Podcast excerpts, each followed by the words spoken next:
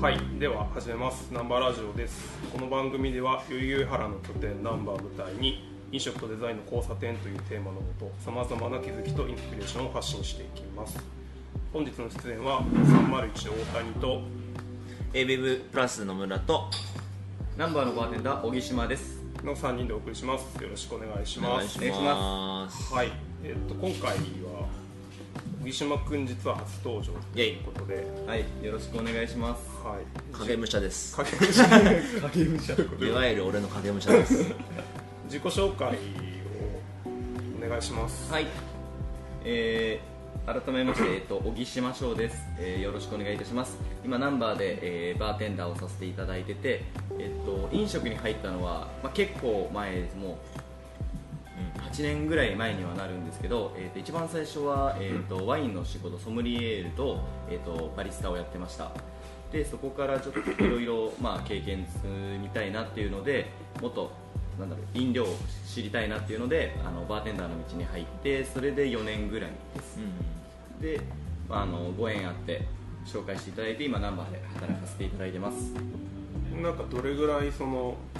それぞれの場所で何年ぐらいやってきたのかとかあとなんかお店とかもなんか結構その4年間でもいろんなとこ行ってるよね。そうですねあの、まあ、バーテンダーの4年間で区切ってしまうと一番最初あのまだあのワインとあのコーヒーを続けている時にあの新宿のベンフィディックの加山さんに、えー、と週週1だけあのお手伝いしてみないかとお誘い受けて、えー、と並行して週1働かせていただいてそこが本当に初めて。加山さんと何で出会った？は、えー、と僕が、えー、と学生時代学生時代って言ってももちろんあの二十歳は超えてるんですけど加山さんのお店ができた数後ぐらいにたまたま紹介で僕加山さんのお店に行って初めて。でそこが人生初めてのバーで。すごい。そうなんですよ。バーってバーってこんな実験だらけなんだと思ってえー、間違った認識を。ガスボンベとかであ所作も綺麗だしすごいなって言ってでそこでちょっとお話ししてそしその時にあの加山さんまだ一人でお店やられてたんで,、でこんやっぱり混んできて人足りないって言ってえあのそのその時にもうすでにあの一旦うちではあの、まあ、バイトしてみないっていうお話一回軽くお話いただいてて、うん。ただ僕その時まだちょっとあのワインの仕事とかもやりたかったので、うん。お断りしてしまったんですよ。でその3年後ぐらいかもう3そこから3年4年経った時にたまたまもう1回2回目に行った時にたまたま加山さんが覚えててくれてうん。覚えてるよってなってでその僕もあのバーテンダー興味今あってっていう話したら週1じゃああの洗い物でも、うん。その入ってみるかっていう話いただいて、うん。そっからですね。うん。で初めてバーテンダーのカウンターの中に週1ですけどうん。立つことになってでそれであバーテンダーってすごいなって思ってまあでも分かんないことだらけでしたけど、ん。あやっぱりガスボンベ使うんだとか 何でも出てくるな。ってすごいスパイス釣りすすりつぶすなとかもいろいろあったんですけど。すごい勉強になって楽しくてでも全然できないなっていうのがあって、うん。でも僕もやってみたいっていうのでで加山さんがあの昔働いてたアンバー西麻布にあるアンバーへ紹介していただいてそこで、えー、ともうバーテンダー1本でアンバーで初めてうん。バーですね。しっかりバーテンダーとして働き始めました。アンバーはどれぐらいいたの？アンバーは1年ちょっとですね。でその後にえっ、と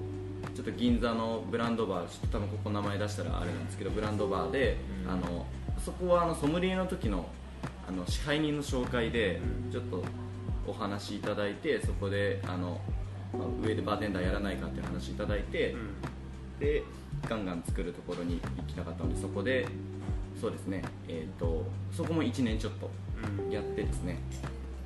そしたら今度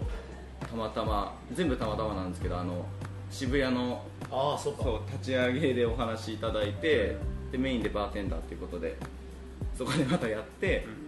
でそしたらそこのバー部門が縮小しちゃってどうしようっていう時にここです結構本当に1年刻みになっちゃってるんですけど。うん。けどここはサラちゃん？そうですね。あのサラさんがたまたまお知り合いで おあ話りますけど、まあ、301というかいつも手伝ってもらってるスタッフが知っていたとかね。そうです。なるほど。なんでそのこうアンバーからこう銀座の方行って、まあ、そ作る量を増やしたキャリアのそうですね。あのーやっぱりアンバーすごい勉強になってとても良いんですけどなんかガンガン作るところも行きたくてでそのブランドバーって大体50席でテラスが100席ぐらいになるんですよ、でやばい。ねそう。そこでガンガン作る経験とかもしたかったのと。海外のゲストとかも多い。海外の方がほぼほぼあでも半々ぐらいですねあそこは。うん。日本の方もいらっしゃるんで。カクテルガンガン出る。ガンガン出ますね。やっぱなんだろう。著名人も来ますし、んすごいいい経験かなと思って。はい。という小島君です。お願いします。はい、じゃあ今日のテーマに行きますが、今日のテーマはナンバーのカクテル開発の裏側これまでなんかデザインという文脈では少し過去の回でも、あの話したと思うんですがカクテルのをどうやって開発していくのっていうところだけにフォーカスした回はこれまでなかったんで バーチームの2デザインで人は。とちゃんとそこを掘り下げてみようかなと。うん。でちょうど今あの新しいメニューを絶賛開発中のところでして、なんで、まあ、本当は今日そこ内容詰まってたらそこの話をしようかと思ったんだけどまだ詰まってないのであのこれまでのメニューをどういう考え方で作ってきたのっていうのを振り返るっていうのも、まあ、新しいメニューを考える上であの我々にとっても良いのではということでそういうテーマにしましたと。で最初、えっと、なぜナンバーでカクテルやってるのかこれ、まあ、過去の回聞いてもらってる人はおそらく話としては知ってるとは思うので、まあ、さらっとちょっとこう振り返るともともとまあ301全体としての考えはまあいろいろあるんですがそれはそれも過去の回で少し話してると思うんですが、まあ、飲食部分でのカクテルの役割っていうのはなんかやっぱりこうコーヒーも力入れているが日本の中でなんとなくそのコーヒーのシーンとカクテルっていうかバーのシーンが離れていてなんとなくそこがこうつながるシーンを作りたいよねっていう思いがあり昼から普段バー行かないような人たちもガンガンカクテルを飲んでいるような絵を作れたらなんか日本のカクテルの状況を少し変えられるのではないかということで、一応お店としてもそういうところに寄り添うような作り方になっているかなと思っています。でそのなんでナンバーナンバーなのかっていうナンバーの来てもらってる人はそのオンナンバーっていう6種のカクテルモクテル、まあ、これちょっと6種変えようと今してるんですがいなんでそういう形でやってるのかっていうところ。っていうとやっぱりその頼みにくさみたいなのがこう普段は行かない人からすると日本の中では未だ結構あるなと思っていて、でこれまあ過去の回でも少し話したんだけどよくあのフグレン自分は家近いから行ってたんですけどフグレンとかやっぱ知名度がお店としては知名度があるところでもやっぱり夜お客さんが来てる様子を見てるとカクテル飲んでる人って本当に海外のお客さんが多くて日本のこうよく来てそうな人でも結構コーヒー飲んでる人が多いそうですねイみたいなメージがあってそうそう。だから純粋にこうお店が話題になるとかこうちゃんと知ってもらえるっていうだけではカクテルを伝えるっていうこととかバーシーンを伝えるっていうことはなんかこうなかなか難しいんだろうなっていうのを見,、まあ、見てきてたのでなんかそこのやっぱ伝え方を工夫してみようっていうのが、まあ、あえてその名前を覚えてもらうみたいなことすら必要なく、あのシンプルなこう番号に対してカクテルをあてがっていくっていう、まあ、頼み方を変えていこうっていうのでナンバーっていうこうコンセプトを入れ込んでいったのが,、まあ、が最初の考え方ですね。でこの辺からちょっとソラン君にこうはいバトンタッチしながら最初一番最初カクテルを考えていく時、うん。まあ、本当にこうお店ができる前からだったと思うんでお店の絵もわからないままカクテルを考えるっていうなかなかまあ難しいフェーズだったとは思うんでなんかどういうふうにこのナンバーっていうコンセプトに対して考えていったのかっていう経緯を振り返って経緯を振り返って。まあ結構まあ前のそのデザインの文脈で一回話した時も言ったんですけど、うん。大谷君のその考え方が2点3点するっていう まあいつものことが、まあ、今回も起こりまして、まあ、それもあって結構一回自分が考えたことがいやそっちじゃなくてこっちがいいんじゃないかっていうので、まあ、180度変わりうん。で結局、えーそこから何週間後にはまたその前の元に戻るといううん。ことになった時にその最初から飲みやすくして最後にこう飲み、まあ、重くしていくっていうのは最初から考えはあって。だからそのナンバーワンがこうちょっとこう飲みやすい感じでジントニックどうみたいな、うんっていうのはもともと考えがあってでそれじゃなくて違う方向にしたんだけど守ったんでなんだろうね。ナンバーの番号を元にそのコンセプトをつ積んでいくっていうのはやったかな、うん。そのでフェーズ2というかバーっていうなんか番号が、まあ、名前が決ま名前を決めるところからか、うん。名前を決めるところから場所の名前を決めるとこだね。からナンバーにあてがっていこうっていう話が一緒にこうアイデアとして出てきて。だからあれだよね。最初は1番はこう1杯目うんにふさわしいもの3番はなんかマジックそうマジマジックックナンバーでそうさなんかそういう要素を入れていこうとか、で、まあ、最初6だから56種類でやろう。ってだから、まあ、6, を6とかはそのナイトキャップっぽいうん。やつとかなんかそういうのを最初に組んでいったんだっけ。でそこに味を作っていっなんかそれと同時にそのノンアルコールもナンバーにしましょうって話になった時に、うん。やっぱ2つで、まあ、2つとも対になるようにうん。はやるのが結構大変だった記憶があそうだね。ね。あのそう初まあ今のメニューもそうなんだけど初期のメニューはるもうほぼほそぼれこそねなんか右左でバチッと並べているから、うん。なんか見え方上もなんとなくこう一緒にしていかないと揃えていこうそうですよねそうだよね。ナンバーワンのジントニックとこうモクテルジントニックみたいなやつとか、まあ、ナンバー3はもともと一緒だけど。まあけど思ったのが、うん。そのきょちょうど去年ぐらいにこの構成をしてるんですね。第1回目のオープン当時の。確かに。で、えー、とそれからやっぱり今の時今って相当その素材が増えたでその当時はジントニックノンアルコールジントニックなんてうん。全然誰流行ってなかったのに今はいどこでも飲める。っていうかもうほぼほぼだから結構この1年間でいろいろと変わったなっていうのはノンアルコール文脈だと相当変わったんじゃない結かな。構増えてますよね。世の中的に。世の中中的に。的にあとシラブとかもね。かなり。はいはいだからそのノンアルコールの素材も輸入されるようになったし、はいはいはいそうだよね。だからうちもさ結構初期にあの女性誌のメディアとかからさちょこちょこなんかさ、取材があったよねだから今それその今の昔の第1回目のメニュー見てるんですけど、なんか見てていやもっとすごいの作れるんだろうなって自分の中で思うんだけど、なんでかっていうと素材が今増えてるから。うんうん別にこのジントニックもノンアルジントニックじゃなくてもいいのになと思ったけどその当時は多分それが一番こはい。うシンプルでうん。こう美味しくできるかなみたいな、モクテルがもっと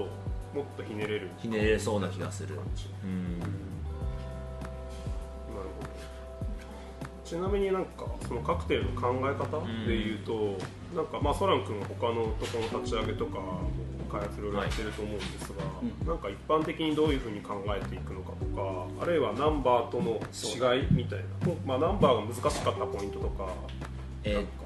とナンバーの場合はその名前を言えない名前を言えない？そのカクテル名を表せることができないというかそういういい意味で表せられることができなくて良い意味あんいい意味か。いい意味では名前を伏せてもうあじゃあナンバー何って言えるんだけど悪い意味だとそれそれが何なのかっていうもともとのそのカクテル自体の、あの名前が分かんないからどういったカクテルなのか想像できない、その分その辺はその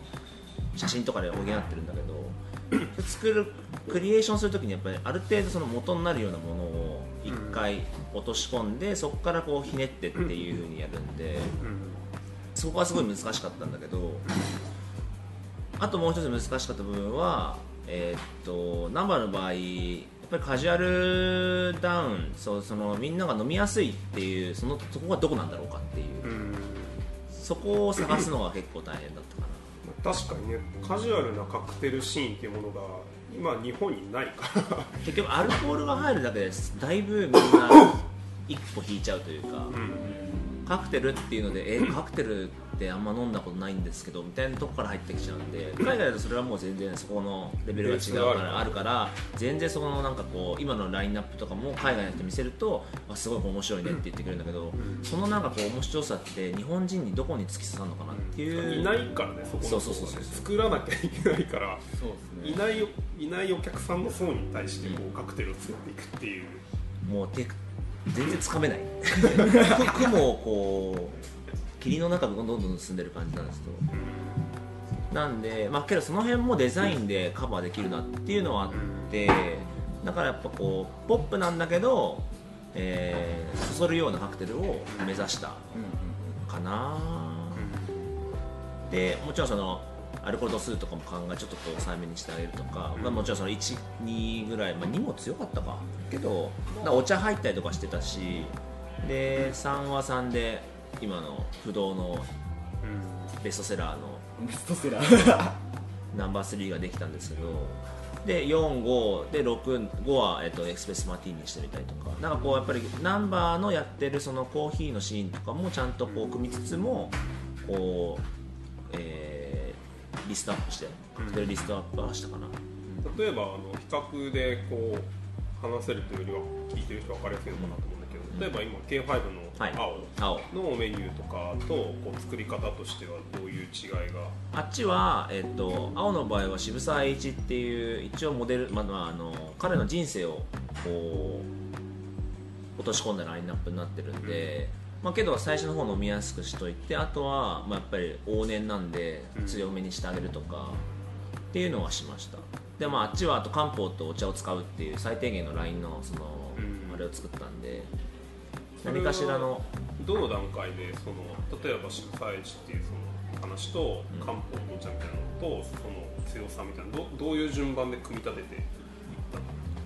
あの時はお茶やりたいなっていうのがあったんだけど渋沢さんがお茶と本を、あ今西洋茶室と,、えーっと書庫を持ってたんであじゃあっていうので引っ張り出してきてで、まあ、渋沢さんってどんな人なんだろうっていうので本を読んだ時にすげえこの人面白いなみたいな、うん。ちょうど幕末じゃねえっと江戸末期から、うん。あのそれこそ大正ぐらいまで生きてたから、うん。すごいいろんなことを経験していてしかも徳川家にもちょっと仕えたしっていう。こういう面白い人生の人をもう一回カクテルで思い出したら面白いのかなっていうのでやったんだけどこれは実は前も話したんです日比谷の時のうん。その歴史をたどって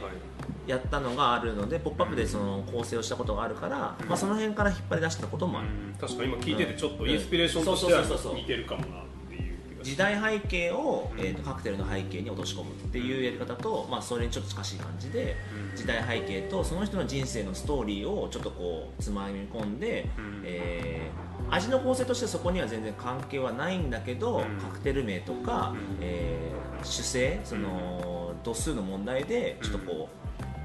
いじくってあげるっていう。なるほどっていうのはししました。はいはいはい。まあ、それだから結構真逆かもね。なんかその場合ストーリーがあって、そう。そこにこうストーリーに合うものを開発していくっていう考えだけど、ナンバーの場合はなんか皆無っていうかストーリー皆無みたいな感じだから、すごく逆の真逆にプレーンなものっていうか、何でも意味を込められる番号っていうのがあるから全然違うんか、全然違うんでなおさらこうどういうふうな意味合いその一個一個に意味合いを持たせるっていうかうん。あ青の方は全体的にコンセプトがあるんでうん。結構やりやすいんだけど一個一個になってくると結構外しちゃいそうな気がしてどういう意味合いを持たせるかで結構変わってくるんで、うん。コンセプトの練り方が、ね、難易度高めだねもあるかもしれないね、確か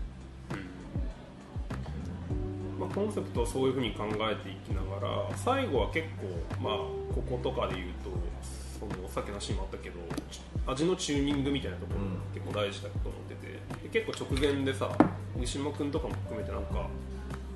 最後の味の決めのこうずっとなんかそこで作ってさ一個ずつやったりとかしてたよね、うんはい。そういえばね、そうですね。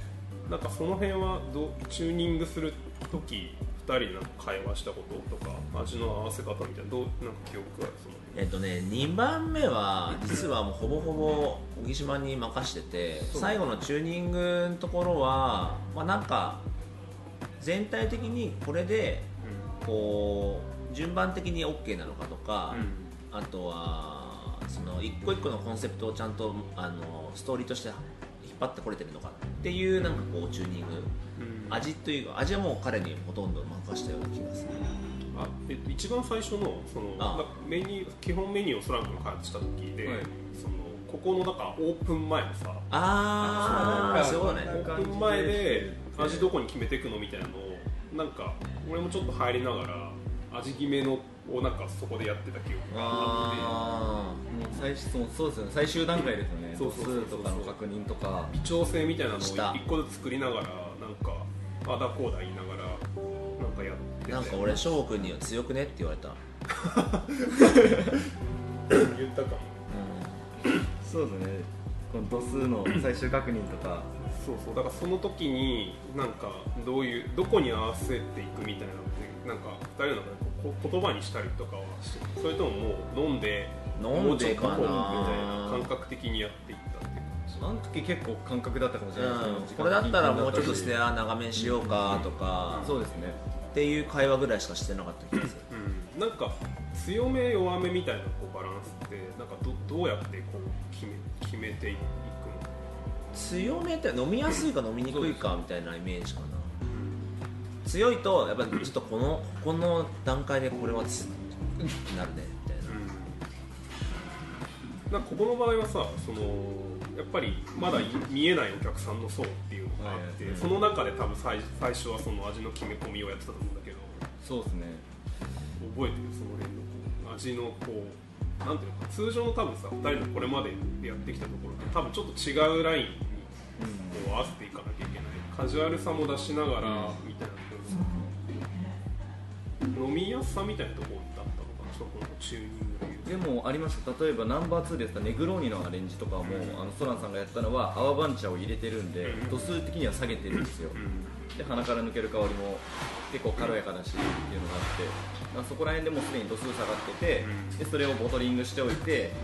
まあ、注いでステアをするんですけど、うん。そのステアがどんどんぐらい加水させるかで結構、うん。僕ステア最初短めだったんでだから僕のは結構強いねって言ってうん。ステア長めにしようとかは結構ありました、うん確かになんか初期なんかナンバー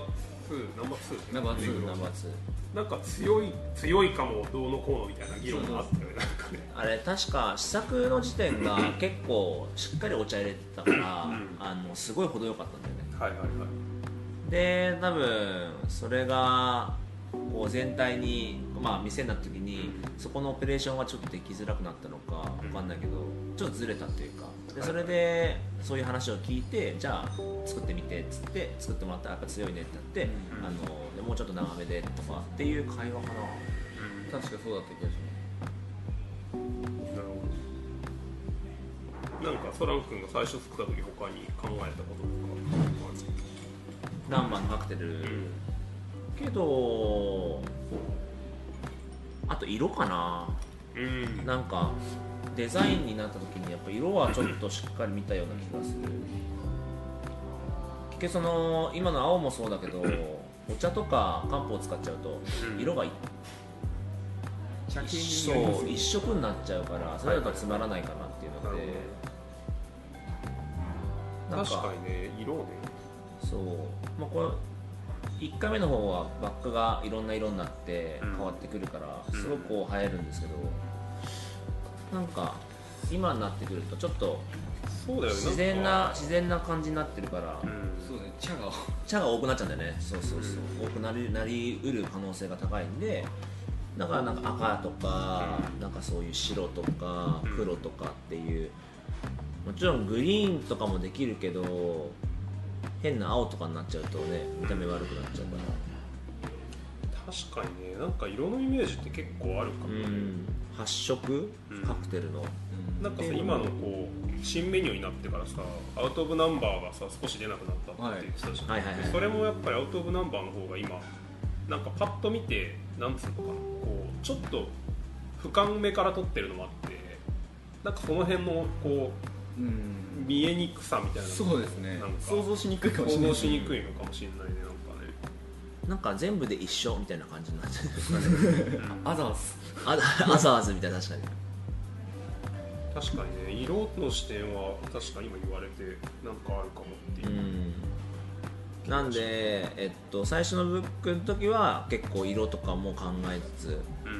ん。順番もそうですけど、うん。色もこう考えつつ度数もってなってくる。結構ししがらみが多くて、やっぱその辺は難しかったかな。うん。なるほどね。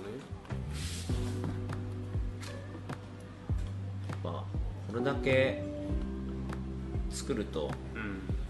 まあ、クラシックアウトナンバーはうん。もう決ま決まりなんで、うん。これ以上は変えようがないと、まあ変えてるところは変えてますけど、うん。これ多分これ以上ないのででそこはこううまく、えーっと強さとかあとテクスチャーの部分で変えたりとかして、うん。アウトナンバーを決めてってうん。でオンナンバーの方はやっぱりそうね面白さも入れつつもうん。一つ一つのコンセプトをしっかりこうストーリー伝えれるようなものにしたいんだなって。これでもあれだね初期のさ、こうオンナンバー今見てみるとさすっげえシンプルだね。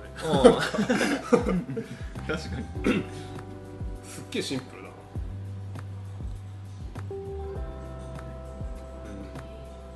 これなんかさアウト・オブ・ナンバーはなんこれなどうやって決まったんだっけ？えっとうーん。結構不思議な並びではあるよね、うん。ギブレットハイボールフレンチ75ウイスキーサワーペニシリングラスホッパーオールドファッション。なんかよいしょよいしょちゃんとしこう抑えつつもサワー系が入っててシャンパンカクテル入ってて、ハイボールカクテルが入ってて、で、えーさっき言ったテクスチャーの部分ではそのグラスホッパーのクリーミーな感じとか。でもうちょっと最後にオールドファッションはまあ入れといた方が面白い、けどなんかただのオールドファッションつまんないから、あのべっこう飴作ってうん。割ってもらうとか、このオールドファッション秀逸でしたよね。ね。ね。いいなまたなんか変えてやりたいけど。ね、確かになんか初期のはこのアウト・オブ・ナンバーの中でもバランスが割とこう取れてる感もあるかもね、ギムレット・ハイボールとかフレンチ・セブンティファイブと軽めそうその別に女性だったらこっちからもいけるしみたいなしかもこれフレンチ75は結構俺の中ではあーこれにしちゃえみたいな感じだったのにめっちゃ出てる 一番出てます あれ？見た目なんです見た目なんですけど写真のまあありそうだよね。なんか女性からしたら頼みやすいみたいなのがなんかそのテイストマップもまあライト気味で、まあ、さっぱりで、確かに。さっぱり飲みやすそうだなって言ってスパークリングでしかもこのグラスでってなったら確かにいけるかも。でなぜかペニシリンがここに突っ込まれてる。いやだから 日輪は。攻めてる。これなんかそのコピーでもさこう抗生物質並みにカクテル書いてたんだけど。これ結構みんな反応しますね。これでなんか興味持って頼んでくれた人もいたよねたまに抗生物質くださいって言われてました何しメニュー名ではないけど まあ。